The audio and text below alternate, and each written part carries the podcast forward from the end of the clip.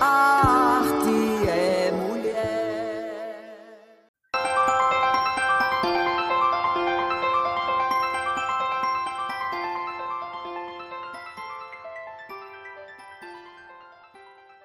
A arte é mulher.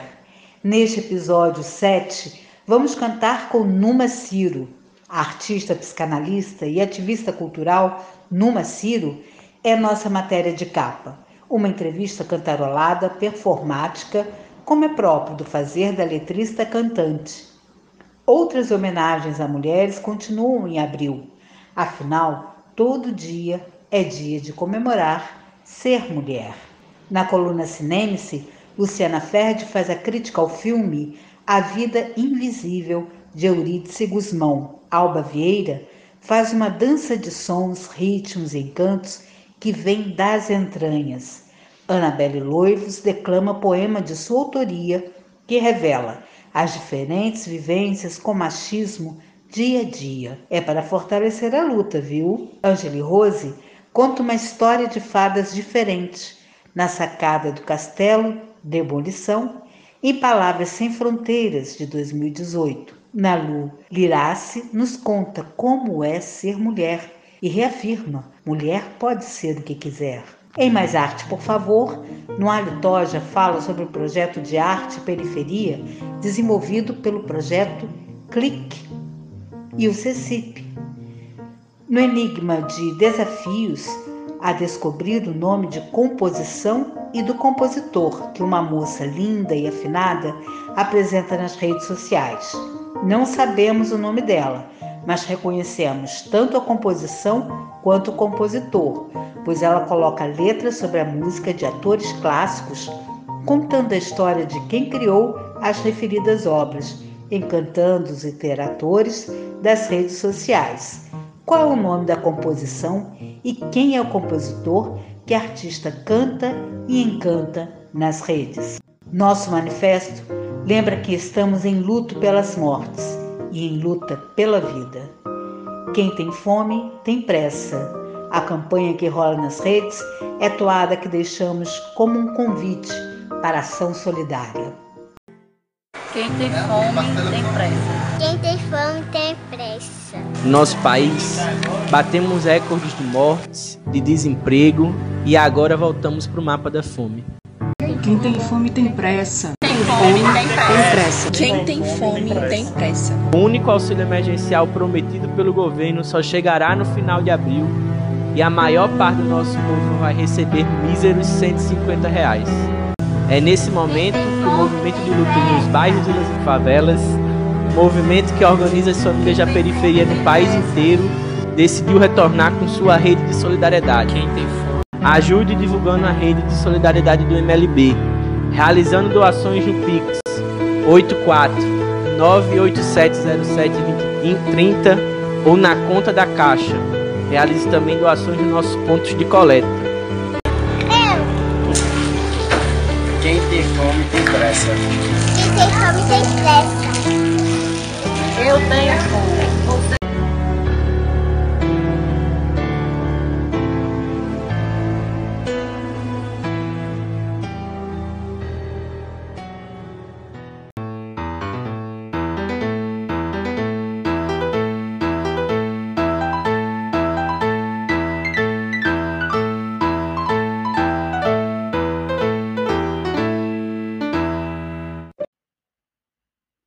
Manifesta.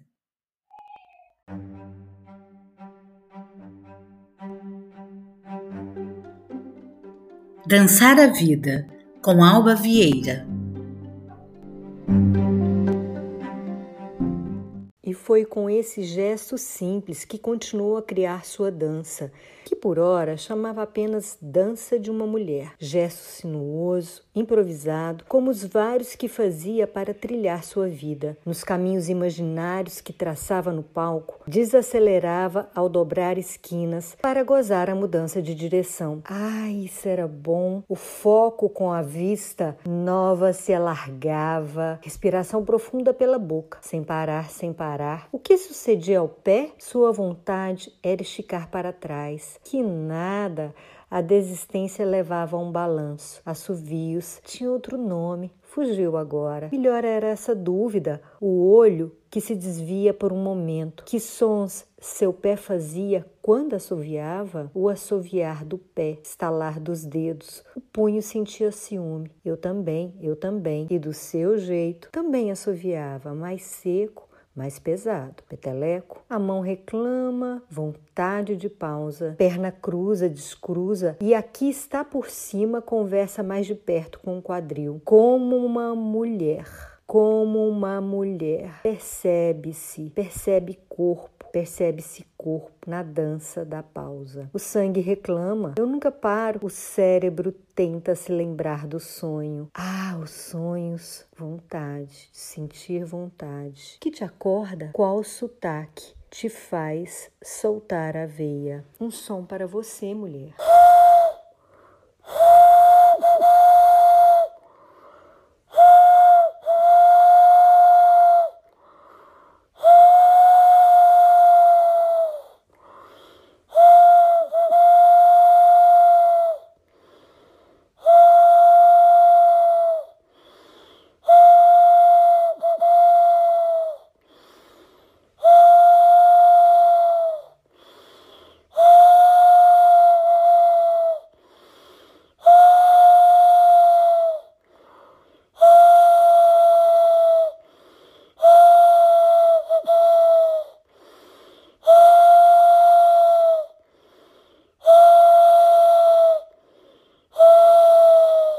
Essa é a dança do ar, do ar que sai das entranhas, das entranhas que circulam no espaço. Uma dança sem coreografia prévia, que sai dançando, se arificando, se espaçando, se mulherificando, se corporificando espaço. Espaços, passos, nossos passos de mulheres.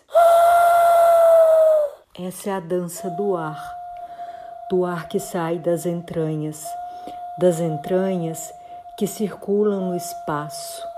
Uma dança sem coreografia prévia, que sai dançando, se arificando, se espaçando, se mulherificando, se corporificando espaço.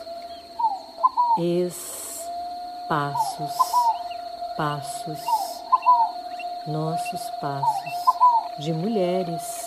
Essa é a dança do ar, do ar que sai das entranhas, das entranhas que circulam no espaço. Uma dança sem coreografia prévia, que sai dançando, se arificando, se espaçando, se mulherificando, se corporificando espaço. Espaços, passos, passos,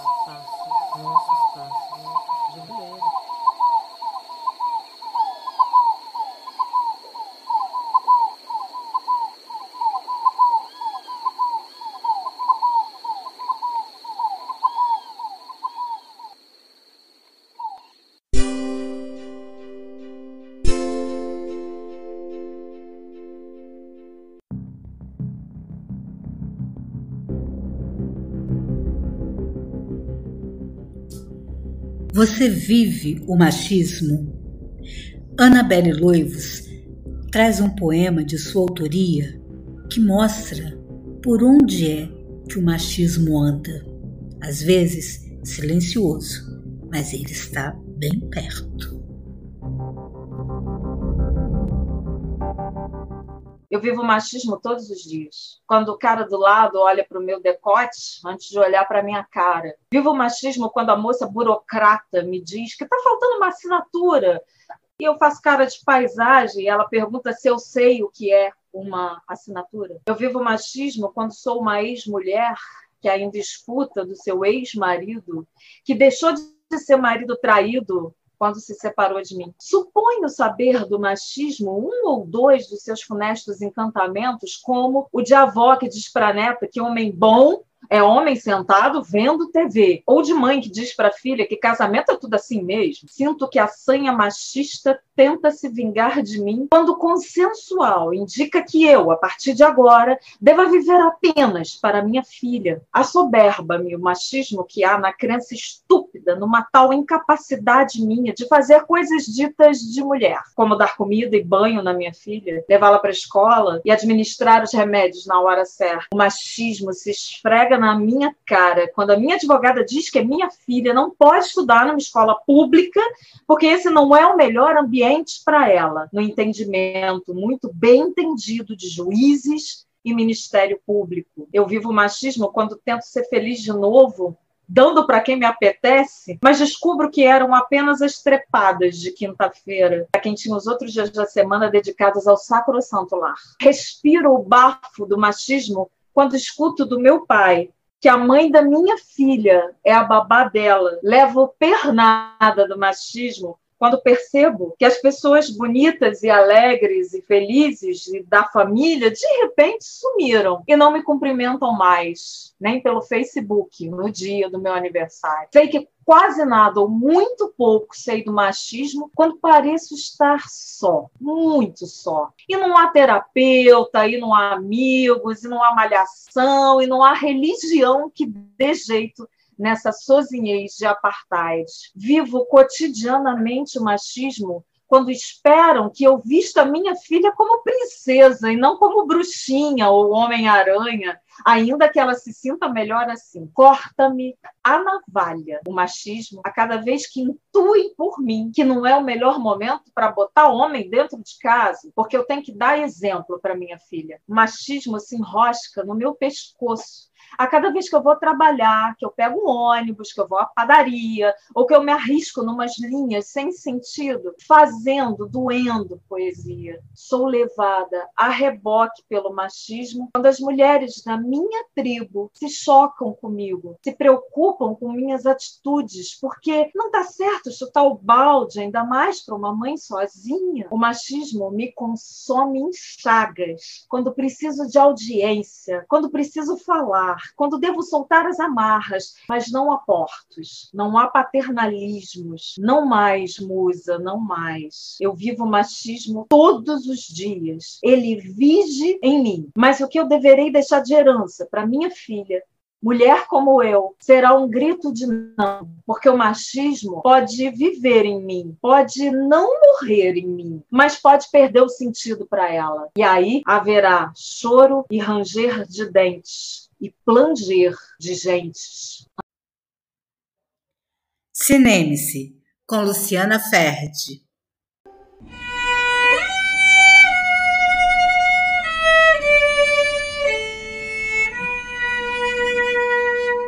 A Vida Invisível de Eurídice Guzmão.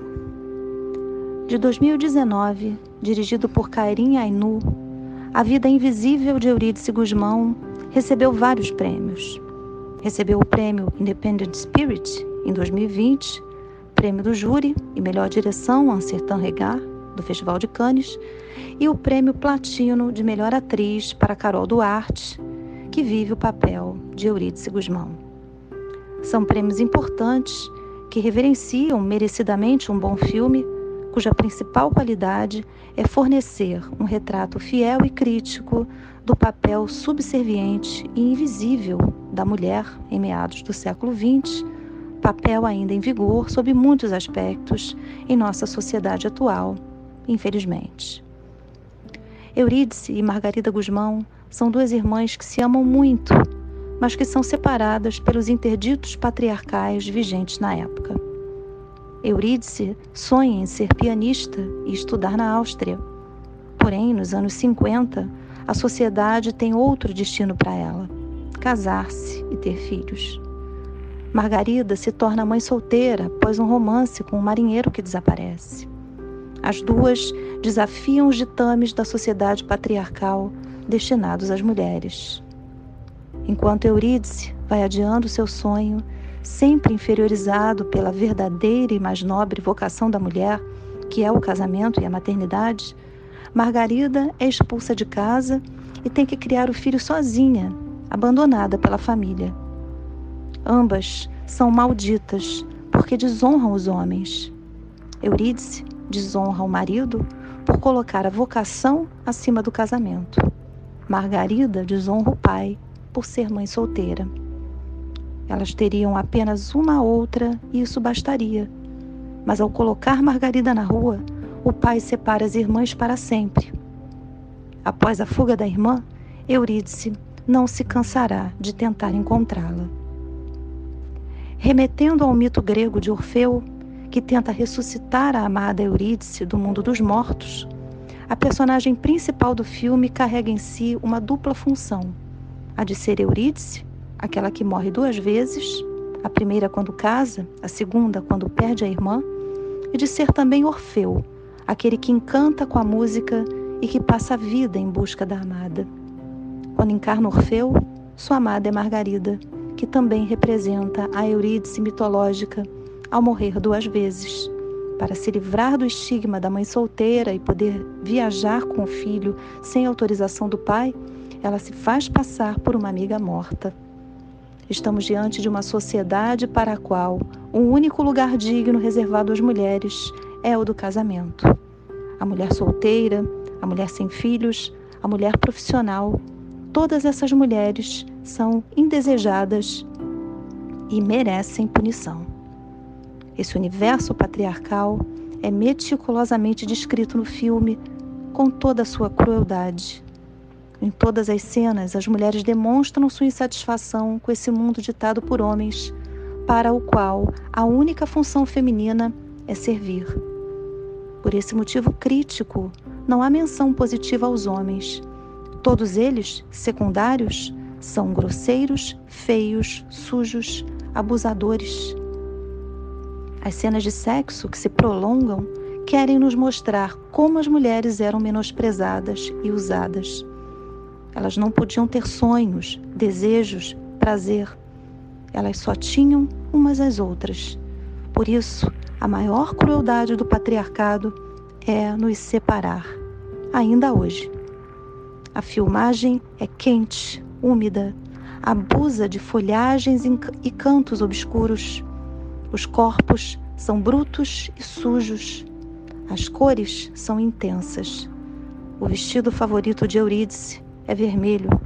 Nele, ela se senta ao piano e se realiza. A realização feminina é sua invisibilidade.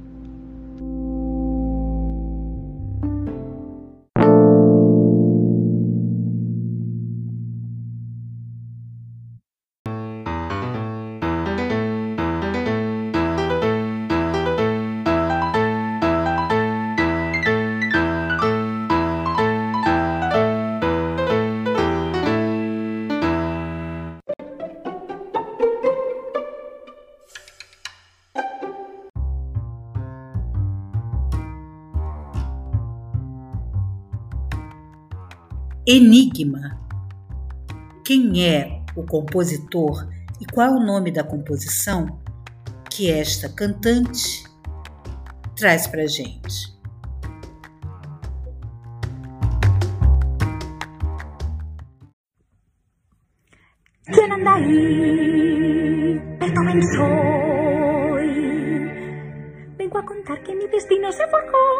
Sinfonías como esta quinta que es muy top. Primero fui compositor de clasicismo, pero mi estilo evolucionó al romántico. Padre me obligaba a trasnochar para tocar y convertirme en otro Mozart sin igual. Él se pasaba ella bebiendo, mi madre todo el tiempo enferma, que yo siempre fue un infierno, pero al fin me fui a Viena con ayuda de un mecenas en mi triste adolescencia. Hablé de esta vez y compuse con solvencia. A los 20 años dio comienzo mi sordera. Qué mal, pero la música me salvó la vida entera, al igual que al gran James Rhodes transformó mi sufrimiento. Dejar de oír fue tan injusto, la peor de las tragedias. Además me quedé solo, pues me dieron calabazas, pero eso no importó, porque compuse las sonatas más hermosas y la música de cámara, porque compuse también nueve sinfonías que son de mi repertorio, la joya y la corona que tú debes escuchar. Lo siento, pero es un número especial. Este año toca celebrar a Ludwig van compositor. y director universal. Elas em Redes convida. Pode entrar, a casa é sua.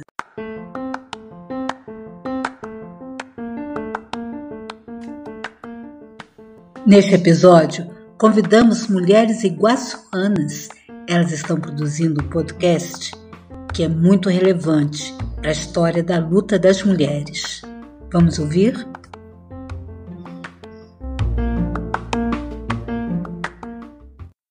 A mobilização política pelos direitos das mulheres e a história contada por quem esteve e está na linha de frente dessa luta nortear a construção do podcast Essas Mulheres Iguaçuanas, já disponível em várias plataformas de áudio. Basta pesquisar por Essas Mulheres Iguaçuanas e você poderá ouvir quando quiser e a qualquer hora. A costura afetiva dos relatos foi feita pela produção de Gisela Barros, Patrícia da Glória, Saia Silva e Shirley Martins. Este projeto é resultado da participação em edital patrocinado pelo Governo Federal, Secretaria Especial da Cultura, Prefeitura da cidade de Nova Iguaçu, Secretaria Municipal de Cultura e FENIG, com base na Lei Aldir Blanc, e conta com o apoio do Núcleo de Estudos sobre Periferias, FEBEF, UERJ, Coletivo Fulana Digital e Quilombo Tinguá. A riqueza dos fatos históricos narrados por mulheres que integravam o movimento de mulheres de Nova Iguaçu e da Baixada Fluminense no final da década de 1980 e 1990 foi o que motivou a produção do podcast essas mulheres iguaçuanas, dividida em dois episódios e elaborados a partir de material de arquivo e entrevistas feitas especialmente para os programas. No primeiro episódio, vamos falar do Lobby do Batom, que foi uma mobilização articulada entre o movimento de mulheres e as 26 deputadas federais, que discutiram e redigiram as propostas de mulheres de todo o país que viriam a integrar a nova Constituição no final da década de 1980. O episódio 1 parte dessa importante ação para apresentar também o um reflexo na organização das lutas das mulheres na Baixada Fluminense. Quem ajuda a contar essa história é Luciene Medeiros, professora do Departamento de Serviço Social da PUC Rio, ex-diretora do MUB e autora do livro Em Briga de Marido e Mulher, o Estado deve meter a colher. Também conversamos com Lúcia Barros, poetisa e alorixá, autora do livro de poesias Alma Fêmea e ex-integrante do grupo Mulher e Daí. Também conversamos com Denise Rosendo, que na época era integrante do movimento estudantil e da Associação de Moradores de Parque Ludolf, em Mesquita. Já no episódio 2, A Conquista da Dean, buscamos apresentar o registro de um dos desdobramentos do Encontro de Mulheres de 1989, que marcou a luta pela construção de uma delegacia especializada no atendimento à mulher, DEAN Nova Iguaçu. Quem narra essa história são quatro mulheres que vivenciaram intensamente essa luta. Ciomara Santos, mestre em Serviço Social pela PUC Rio e doutora em Política Social pela UF. Assunção Silva, militante do Movimento de Mulheres. Marília Figueiredo Jorge, que integrava o Núcleo de Mulheres do Centro de Ação Comunitária, o SEAC. E Maria dos Anjos Camardella, a primeira delegada da DEAN de Nova Iguaçu.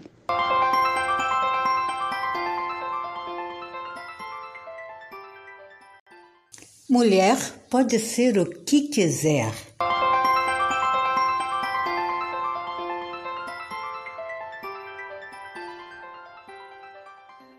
Eu sou Nalu Iraci, sou artista, sou atriz e produtora de teatro. Ah, o que é ser atriz e produtora de teatro agora na pandemia, nessa loucura? Nossa, gente, é cortar, né? É, é tá matando um leão por dia, de verdade. É tá correndo atrás, é tá tentando fazer vídeos para não esquecer que você ainda consegue trabalhar, é tá se alimentando de todos os, os, os vídeos dos seus amigos, dos seus companheiros de trabalho, é tá tentando se unificar com a arte cada vez mais, tentar tentar fazer da sua profissão o bonito, tentar mostrar o bonito que tem a nossa profissão. Agora as pessoas estão tão necessitadas, tão carentes né, tão televisivas, tão mais internéticas. Então, gente, somos artistas, temos sede de mostrar o nosso trabalho e amamos o que fazemos.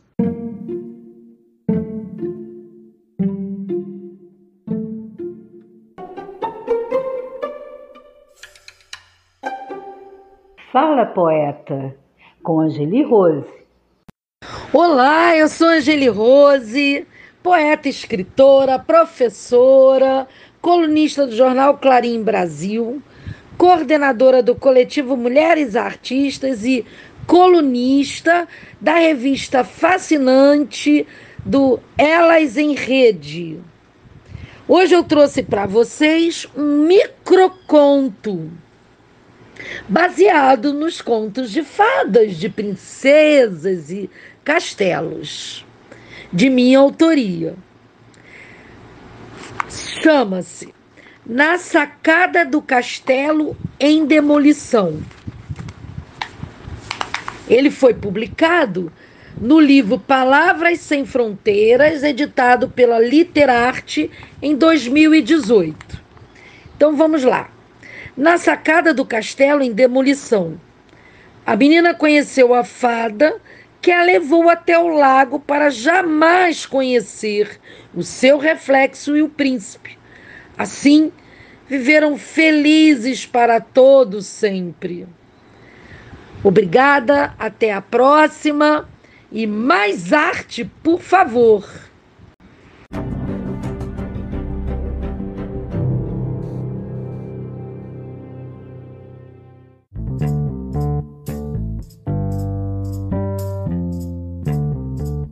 Mais arte, por favor. Uma campanha lançada durante o Fórum Social Mundial. Conteúdos de arte, educação e cultura para ouvir. Mais arte, por favor.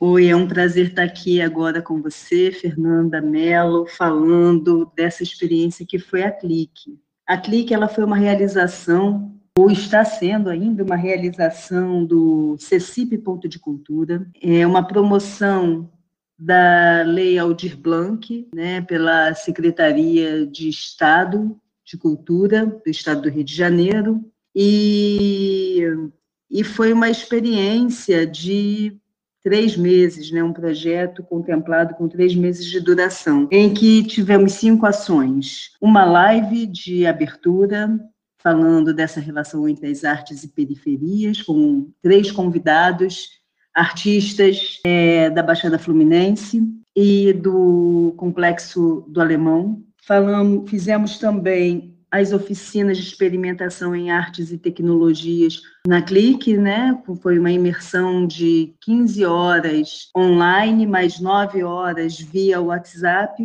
onde tivemos oficinas de pod arte, que é a arte pelo podcast, corpos, sentidos e dispositivos, que é essa relação dos corpos, tanto os nossos corpos como os diferentes corpos que habitam nos nossos espaços, inclusive os dispositivos tecnológicos como o celular, e também a oficina de estêncil, né, buracos e criações que a partir criando narrativas a partir de estêncios, né? É, utilizando águas, luzes e as narrativas com Blender, né? A ideia de, de usar a animação e o 3D, a realidade virtual, com essa, com esse aplicativo do Blender, que é um aplicativo gratuito. E tivemos também mais duas oficinas, que foi o Afrofuturismo, é, trazendo essa discussão da questão né, da, da ancestralidade, a questão racial e a arte criada a partir desse ambiente, e como, se, como podemos também dinamizar e fazer as transmissões das nossas criações é, por essas redes todas que estamos agora acessando com a oficina Gambiarras. E aí, em função disso, a gente pensou também na criação de um ambiente virtual expositivo, que é também é uma das ações desse projeto Clique.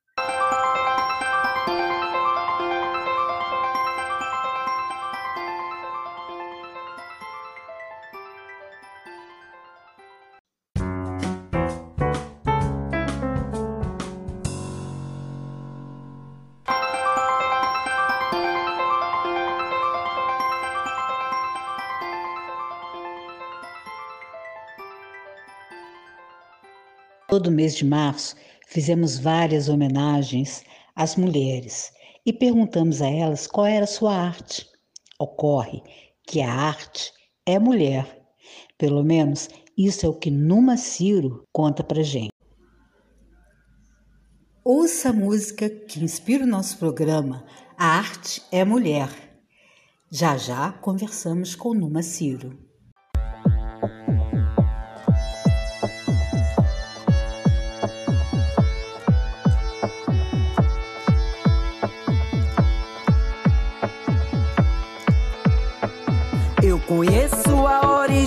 Origem. Antes mesmo de ser originada, inventei a existência. Antes do nada, quando o ser era o tempo em vertigem. Inventei a casa e a viagem no advento de galáxia. Fui parteira, eu cuidava do berçário. Das estrelas e ninava cada uma nos meus braços, nos meus braços, assoprava a poeira do espaço e elas riam com a minha brincadeira, brincadeira, brincadeira. Vi a terra engravidar do universo pelo sopro da natureza. E a criação era simples rotina e diversão. Não havia discordância no inverso. Se da luz fizeram-se os versos, das sombras da noite a ficção. A verdade foi a joia da invenção. A diferença melhor aproveitada era o caos, folia organizada, o princípio da humana inspiração. A mulher apareceu inesperada. Quando eu era o protótipo de um drone na filmagem, escutamos o seu nome, a primeira palavra inventada. A mulher por si mesma foi criada. O pensamento saiu da sua boca. Antes disso, a linguagem era oca. Ao sentimento, ela deu um coração. Inventora do amor e da razão. A arte é mulher. Numa Ciro é cantora, performer, compositora e psicanalista. Ela é analista, membro do Corpo Freudiano, Escola de Psicanálise, Seção do Rio de Janeiro. Fez doutorado em Ciência da Literatura, no UFRJ. Eu gostaria que você mesmo se apresentasse. Quem é Numa Ciro? Meu nome é Numa Ciro, sou a relva da Campina. Meu nome é Numa Ciro, a providência divina. Meu nome é Numa Ciro, sou a relva da Campina. Meu nome é Numa Ciro, a providência divina. Olá, Fernanda. Muito obrigada pelo convite, pelo interesse sobre a minha arte. E eu estou muito feliz de falar aqui com você e com as pessoas que acompanham o seu trabalho. Bem, essa primeira pergunta sobre quem é Numa Ciro é interessante porque, em primeiro lugar, Numa Ciro é um nome inventado por uma amiga minha chamada Tânia Cristal, que é uma musicista e compositora pernambucana. E ficamos muito amigas nos anos 80 e começamos a fazer música juntas. Então, nós fizemos muitas parcerias. Uma dessas parcerias está no disco, que eu falarei mais adiante. E Tânia Cristal inventou esse nome. Depois ela foi viajar e foi morar na Europa. E um dia eu liguei para ela e disse: Ô Tânia, você tá usando esse nome numa Ciro? E ela disse: Não. Eu disse: Dá para mim? Aí ela disse: Sim, dou para você. E a partir daí eu dei o nome dessa artista, dessa pessoa, é, que eu achava que já estava muito diferente do que tinha sido anteriormente e que merecia um nome novo. Então eu dei esse nome para artista, não é? E, e eu o usava só para os, as minhas apresentações, para o meu mundo artístico. Mas ele foi tomando vulto, ele foi tomando espaço, ele foi se espalhando e hoje nem 10 pessoas mais falam o meu nome de batismo e de registro, que é Maria do Socorro Brito Araújo. Então, pelo menos na psicanálise, as pessoas me chamavam Socorro, os, as pessoas que chegavam para fazer análise vinham para Socorro e de uns 10 anos mais ou menos para cá, principalmente, não tem mais Socorro. Então, só a Numa Ciro que ficou é, como nome em todas as ocasiões. Isso é interessante porque até a minha própria família já me chama de Numa, não é? Ou Numa, Numa Ciro. Então, é esse o nome, é isso que é Numa Ciro. Então, a Numa Ciro nasceu para artista e agora ele nomeia a pessoa que eu sou em todas as minhas áreas de trabalho e de vida afetiva e, e, e familiar e com os amigos numa Ciro. Eu assisti algumas lives suas nas quais explica como seu repertório foi pensado, os parceiros em cada composição e também sobre a organização do disco como um todo. Sei que no momento até você está divulgando o clipe Psicodélica, mas eu queria que você falasse quais as parcerias nas demais músicas que compõem o disco e que você falasse também um pouquinho do contexto em que foram criadas essas composições, principalmente os os processos criativos delas, né? E por último, eu queria que você falasse sobre a criação do clipe psicodélica. O disco está nas plataformas digitais. O nome é Numa Ciro e eu acho bem interessante a gente dizer todas as parcerias dele. No Dia dos Compositores, eu fiz uma homenagem aos compositores do disco. Com Hermeto eu fui à feira de Campina Vi Donato no baile com Ivone, Tânia Cristal foi quem me deu o nome. Tibor Fitel, César Lacerda, quem me ensina. Cibraulio é o raio da Cilibrina. Flaviola é estudo extravagante. José Miguel Visnick, o elegante. Socorro Lira é paraibana como eu. Sou dadaísta e Claude Burg esclareceu. Sou Lanlan, sou Gonzaga, sou cantante. Então, sobre o disco, Fernanda, tem, eu acho que o primeiro ponto a ser ressaltado é que esse disco foi lançado é, o ano passado, quando eu tinha 70 anos. Agora eu já fiz 71. Então já é interessante não é? é lançar um disco aos 70 anos e todo mundo que fez é, divulgação sempre ressaltou esse fato.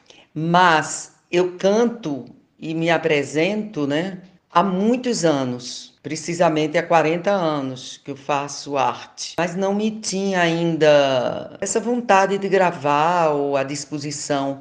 Até que Lanlan, a percussionista baiana, compositora maravilhosa, a Lanlan vem e me faz esse convite. Ela acompanhava o meu trabalho, ela assistia minhas apresentações e, e dizia que chegava em casa às vezes queria ouvir aquelas músicas que eu tinha cantado. Então ela vem e me faz uma proposta, Numa, tem que gravar. E um dia eu disse para ela também: É, Lala, eu não vou morrer sem gravar um disco. Então foi isso. A gente começou esse trabalho em 2017, aos poucos, delicadamente. Então eu encontrei, além da percussionista, musicista, compositora, a produtora musical. Então você imagine é, como foi importante eu ter essa, essa pessoa né, essa produtora com essa delicadeza, com essa atenção, com a paciência que ela teve, a criatividade, todos os músicos que nós pensamos em convidar, como ela teve cuidado com cada música, né? Então, escolhemos principalmente a escolha do repertório, que foi interessante, porque eu sou letrista, eu tenho poucas músicas que eu compus, toda a maioria do meu trabalho, 99% do meu trabalho são poemas, são as letras que tanto eu escrevo e músicos é, musicaram, né? Retiraram a música daquelas letras como eu retirei letra de músicas já anteriormente compostas. Então a gente fez uma escolha porque esse disco daria também para mim, ele é muito importante que ele, ele mostra as minhas letras, o meu a minha alma poética, sabe? Eu gosto do que eu escrevi. Eu escolhi as músicas e as canções que eu, eu gosto de cantar. Então é o seguinte, eu vou, eu vou começar a falar, você pediu para eu falar de cada música, então eu vou começar a falar pela ordem mesmo, né? Em que elas estão no disco. Então, primeiro, o disco é, se chama Numa. A capa do disco é de Delbrando de Castro, um artista plástico que eu também admiro muito, maravilhoso e que foi quem também introduziu a Numa, a Numa Ciro, com esse novo nome, nas artes performáticas aqui do Rio de Janeiro, quando aqui vim morar. Então, nosso primeiro trabalho para eu falar primeiro que isso foi, foi minha entrada né, na cena artística do Rio de Janeiro, foi cantando nua na Academia Brasileira de Letras e Delbrando pintando meu corpo. E depois nós ficamos uns três ou quatro anos fazendo essas performances, que se chamava Natureza Viva, acrílico sobre pele. No primeiro espetáculo, nessa primeira performance, ele, ele pintou uma bomba atômica e depois ele ficou fazendo vestidos em mim. Então a performance eu chegava nua e ele pintava um vestido, inclusive punha luvas, e eu cantava. E depois tinha vezes que ele me pintava no camarim eu fazia shows grandes, né? Cantando é, já pintada. Muitos shows eu fiz, inclusive, no Lugar Comum, um lugar de música que tinha aqui em Botafogo nessa época. Eu cantei com o pianista Cadu Pereira e o fagotista Cosme Silveira, que inclusive eles estão no disco que eu falo já em qual música. Eles participaram desse disco. Outra música foi numa serenata. Partiu de uma música já dos anos 40, instrumental, do Luiz Gonzaga e que um amigo me disse: faz uma letra, porque o nome dela é Numa Serenata, tem teu nome ali. E eu fiz essa letra e eu canto há muito tempo e nós, nós, nós escolhemos e tivemos a sorte, eu tive assim o prazer de ser abraçada pelo Daniel Gonzaga, neto do, do Luiz Gonzaga, que tocou que nos acolheu em seu estúdio e a bateria de Marcelo Costa. Então imagine a importância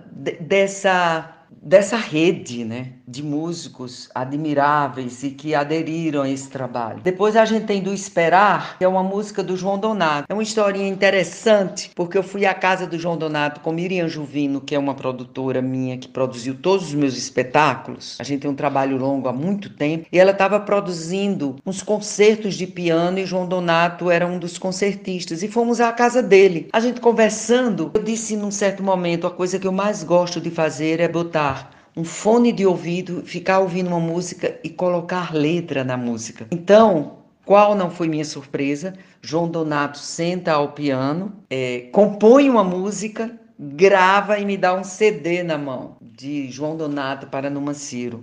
E foi lindo, foi gravado pelo filho dele, Donatinho, Lanlan, e eu dei o nome de Do Esperar. Eu tinha até posto coisas do esperar e Donatinho disse: Numa, bota só do esperar. E ficou do esperar. Depois, Os Quatro Elementos na Beira do Mar é uma composição que eu gosto muito também, porque é uma parceria minha com Flaviola, um grande músico pernambucano que eu muito admirava antes de conhecer e que quando eu vim morar no Rio foi quando nós nos aproximamos. Ele também já estava morando aqui e fizemos muitas parcerias juntos. Essa estrutura dos quatro elementos é, na beira do mar, porque a estrutura dele é de um galope à beira-mar, que é outra modalidade né, das cantorias que os repentistas fazem nos seus desafios, entre eles é, de repente, mas que eu escrevi obedecendo à estrutura. E aí, Flaviola musicou e Luiz Brasil fez o violão, Lanlan a percussão. E Nanda Costa até participou com um dirididum, didirindum, didiridum. Didiridum. Foi muito lindo. É, a Feira Grande de Campina Grande também tem uma história. Eu tinha feito essa letra para uma música do Hermeto Pascoal. E eu cantava muito a capela nos meus monólogos. E um dia eu estou fazendo um espetáculo num festival lá na UF. Eu cantei às 5 da tarde e às 9 da noite é, seria o show do Hermeto Pascoal. Eu saí do meu camarim e adentrei no camarim do Hermeto e pedi licença e ele pode entrar. Adentrei já pedindo licença, mas entrando. E ele, pois é, diga. Eu digo, Hermeto, meu nome é Numa Ciro. Eu botei uma letra numa música sua. E ele disse assim: Pois cante pra mim. E eu cantei. Ele disse: Pois é. O povo diz que eu não gosto de letra, mas sua letra é igual à minha música. E eu vou chamar você para fazer parte de um show que eu vou fazer no Teatro Rival e você vai cantar essa música comigo. E realmente, ele fez um show no Teatro Rival. Qual não foi minha surpresa que ele realmente me chamou? Eu cantei a capela e ele me acompanhou com um berrante. Foi um, uma noite histórica. Tem fotos. Lindo. Então, o, foi gravada e, e o arranjo foi feito pelo e Tiberes Varg, que tem um, uma escola de música, né, e toca com Hermeto há mais de 40 anos, então ele com seu grupo musical é, gravaram essa música, tá super importante, onde eu faço uma homenagem à Feira Grande de Campina Grande, que hoje ela já é considerada patrimônio cultural da humanidade brasileira. e depois a gente tem ainda a música Meu Nome é Numa Ciro, que realmente eu fiz uma resposta a Braulio Tavares, fazendo parte dessa tradição né, da gente responder um cantor a outro, ou uma cantora a outro cantor, principalmente os cantadores e as cantadoras de viola. E Braulio tem um, uma música dessa que também obedece à mesma estrutura dos cantadores, que ela é em martelo agalopado, que é Meu Nome é Trupizupi, O Raio da Cilibrina e eu fiz meu nome é Numa Ciro, sou a relva da Campina. Então foi uma resposta a Braulio. Eu pedi a Socorro Lira, uma musicista, compositora e poeta paraibana, que eu gosto muito do trabalho dela, e pedi para ela musicar. E foi muito lindo, porque ela fez como tem dez estrofes essa música, então ela fez três variações e ficou muito interessante. E foi gravado com a viola. Guto Menezes nos deu o prazer de gravar com a sua viola. Lalan fez uma percussão linda. E, por último, né, a gente tem a, é, a hipótese do hipopótamo tartamudo, né? que é uma balada comportamental, essa do Braulio Tavares, que já é um pouco minha, porque eu já canto há muito tempo. O arranjo é do Cadu Pereira, o piano, né? Também ele fez arranjo e tocou o piano, o, fagote, o fagote, o contrafagote do Cosme Silveira. Sobre os clipes. O primeiro clipe é, é, de psicodélica, né? Aquele que nós lançamos e que você falou dele agora. É, ele foi feito pelo André Valias, que é um poeta visual, design gráfico, produtor de mídia interativa e tradutor brasileiro. Inclusive foi interessante que quando a gente estava lançando o disco, fazendo as lives, ele ganhou o prêmio Jabuti de tradutor, pela tradução do Bertolt Brecht Poesias. E foi muito interessante, porque psicodélica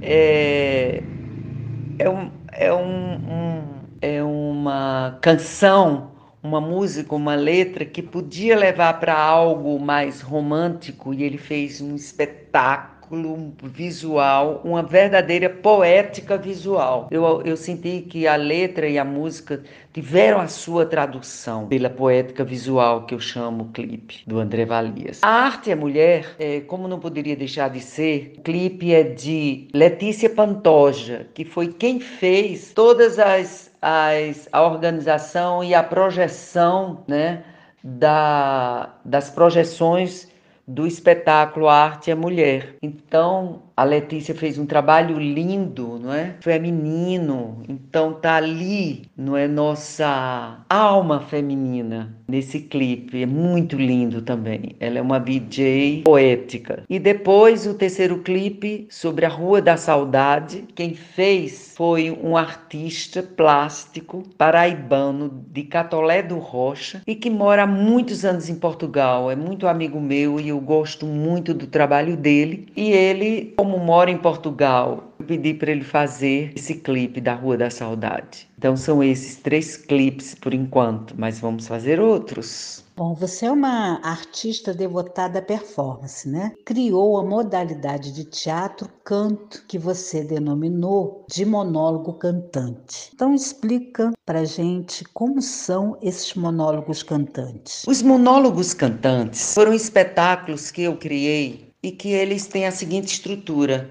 é um trabalho performático de teatro-canto, onde a voz é o principal elemento do espetáculo. É um canto à capela.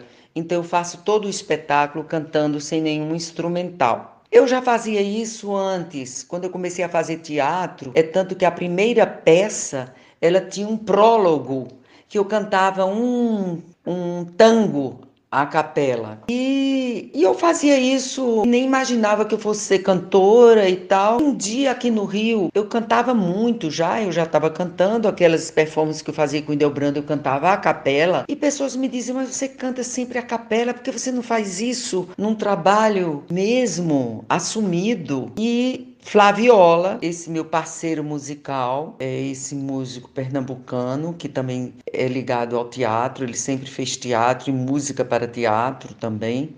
E ele topou comigo e nós passamos seis meses construindo esse espetáculo. E o primeiro se chamou Sims, S-I-M-S que é como acaba o livro do James Joyce, Ulisses, traduzido por Antônio As, que a última frase é: Eu quero sims. E também Chico César, quando canta Beiradeiro, num certo momento ele vai dizer: São sons de sims. Não. Sons de sims. Não. Sons de sims. Não contudo. Então, é, eu juntei esses, esses dois artistas, escritor Jamie Joyce, não é? E o Chico César, e a gente compôs esse espetáculo homenageando os dois, de certa forma, mas era algo que tinha vasto repertório e foi um trabalho muito incrível com cenário de Delbrando de Castro. É, fizemos em São Paulo também, e, e depois eu fui, isso foi tomando um, um, uma importância e terminou que eu já fiz uns 15 monólogos cantantes. E estabeleceu-se assim este trabalho, não é? Esta modalidade de teatro canto, que eu nomeei monólogo cantante. Você atua como artista e como psicanalista. Eu queria que você dissesse como que a psicanalista enriquece o seu fazer artístico e como o seu fazer artístico enriquece a sua atuação como psicanalista. Fernanda, é difícil a gente poder resumir todo o trabalho que une psicanálise e arte, mas eu posso dizer em que, em primeiro lugar, a fundação da psicanálise ela tem um pé na arte e um pé na ciência, tá? E, e, na minha vida pessoal, essas duas coisas andam juntas. E foi por conta da psicanálise que eu fiz que eu pude, que eu descobri a Numa Ciro, que eu descobri a atriz, que eu descobri a cantora e a letrista, porque eu não pensei isso antes, nem quando era criança nem, nem na minha adolescência, e até uns 20 e poucos anos eu não sabia que eu ia ser artista. Isso eu decidi num certo momento, já com 30 anos, foi quando eu subi ao palco pela primeira vez numa peça de teatro. Eu devo isso ao trabalho psicanalítico. Ao mesmo tempo, estudar psicanálise informa a minha arte, tanto o meu trabalho da análise pessoal, quanto a teoria psicanalítica, a minha escuta nesses 40 anos é uma riqueza humana, não é? Da linguagem, da literatura, da poética, da música, tudo isso eles compõem tanto a arte quanto a psicanálise. Agora não posso deixar também de marcar aqui a presença de Carmen da Silva, jornalista, psicanalista, escritora, feminista e escrevia a revista Cláudia. Ela escreveu entre os anos 1963 até 1985, quando ela morreu. Esse artigo que ela escrevia mensalmente na revista, ela fez assim uma revolução com as mulheres da classe média brasileira. e eu fui uma delas. Eu digo até que minha primeira análise eu fiz lendo os artigos de Carmen da Silva, porque eu mudei totalmente minha vida depois da leitura desses artigos. Eu me tornei feminista aos 19 anos eu já era feminista, era 69. É, fui fazer psicanálise porque eu descobri a psicanálise com Carmen da Silva. Isso é muito importante que se diga. Eu sempre faço reverência a ela, sempre que eu posso. E a Arte é Mulher, aquele espetáculo que Lanlan fez e me convidou para fazer roteiro com ela e compor o trabalho, nós abrimos as projeções com Carmen da Silva, né, entre todas as mulheres que, que compõem o espetáculo, né, tanto as que nós convidamos para cantar e tocar, e nas projeções todas, que vai ser difícil dizer aqui todo mundo, mas é uma coisa rica que um dia a gente pode falar disso, é, a Carmen da Silva faz essa abertura. Numa, eu vi recentemente que você faz parte do corpo docente da Universidade das Quebradas. Explica aí para os nossos ouvintes o que é a Universidade das Quebradas. Bem, Universidade das Quebradas. Como nasceu? Nasceu da minha tese. Eu fiz uma tese em Ciência da Literatura na Universidade Federal do Rio de Janeiro, em Letras, e minha orientadora foi Heloísa Buarque de Holanda, onde eu estudava o rap. Eu já vinha estudando o rap desde o mestrado. É tanto que eu fiz uma tese com o nome Nas Quebradas da Voz, a mãe e o lugar na crônica poética do rap, já inspirada na dissertação de mestrado, cujo nome foi Rap, a Crônica Poética de um Genocídio, orientada por Ana Maria de Alencar. Foi uma viagem também acadêmica muito interessante. Eu estava muito interessada no rap. Acho que o hip hop foi uma das maiores revoluções da juventude negra de todo o mundo, mesmo que ela tenha começado uma raiz na Jamaica, depois iniciou-se totalmente nos Estados Unidos e tomou o mundo, não é? Isso é uma coisa também que não dá tempo eu falar tudo, mas quando eu estava fazendo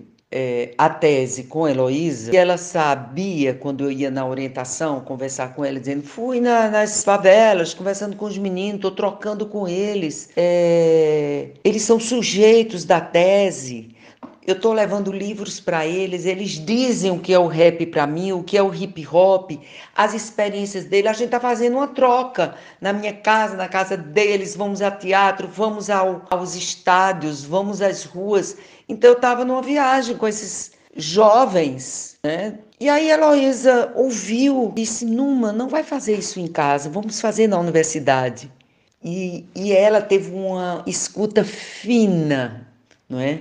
E teve a genialidade de criar, a partir daí, a Universidade das Quebradas, que é um curso de extensão oficial, né, ligado à Universidade Federal, dentro do programa é, chamado PAC, que é um programa criado por Heloísa e coordenado por ela e Beatriz Rezende e Lana Strozenberg e agora outros professores, né, onde nesse, nesse programa que chama Programa Avançado de Cultura Contemporânea, há um pós-doc, onde eu fiz o meu pós-doc, e a Universidade das Quebradas pertence, né, está, vamos dizer, é lá onde ele foi acolhido, né, enquanto oficial, né, da universidade. Então é isso. Em 2009 nós começamos o primeiro curso piloto, estamos até hoje né, já 12 anos passados, e agora uma das quebradeiras teve a, a energia, assim, a incumbência, sabe, um desejo mesmo realizado, que ela sempre quis levar isto para o Rio Grande do Norte, de onde ela é. Ela voltou para morar lá, ela tinha sido quebradeira aqui, e agora nós temos a Universidade das Quebradas, Polo Potiguar, e já fizemos agora, estamos fazendo, e você, Fernanda, viu alguns desses nossos é, palestrantes, nossas palestras nesse curso que, que se iniciou agora. Então, nós já tivemos um Polo das Quebradas na Rocinha, nós já tivemos em Manguinhos, aqui no Rio, e agora no Rio Grande do Norte. Heloísa Buarque de Holanda criou essa Universidade das Quebradas e Jussara Santos, essa quebradeira, levou a Universidade das Quebradas para o Rio Grande do Norte. E quero também parabenizar aqui e homenagear a Rosângela Rô, que é nossa administradora, que conhece as quebradas, que estava desde o início e sem ela a gente não pode fazer nada. Quebradeiros do Brasil, quebradeiros, vocês são a alma desse curso, dessa experiência de troca entre a universidade e as ruas, as favelas, as periferias, outros lugares de saber que não seja apenas o acadêmico. E nisso a gente faz um trabalho realmente de troca de saberes. Estarei à disposição para outras. Você fez perguntas importantíssimas, você foi no fundo de tudo e tem uma história aí longa. Muito obrigada. Numa, eu que agradeço. Eu sou fã das suas músicas, cada uma delas fica até difícil de escolher uma. Trouxemos aqui algumas e no final do nosso episódio, nós vamos tocar uma música inteirinha para que o público possa ouvir. Chegamos ao final do episódio. Até o próximo. Obrigado por nos acompanhar até aqui. Fique agora com a música psicodélica do disco Numa Ciro.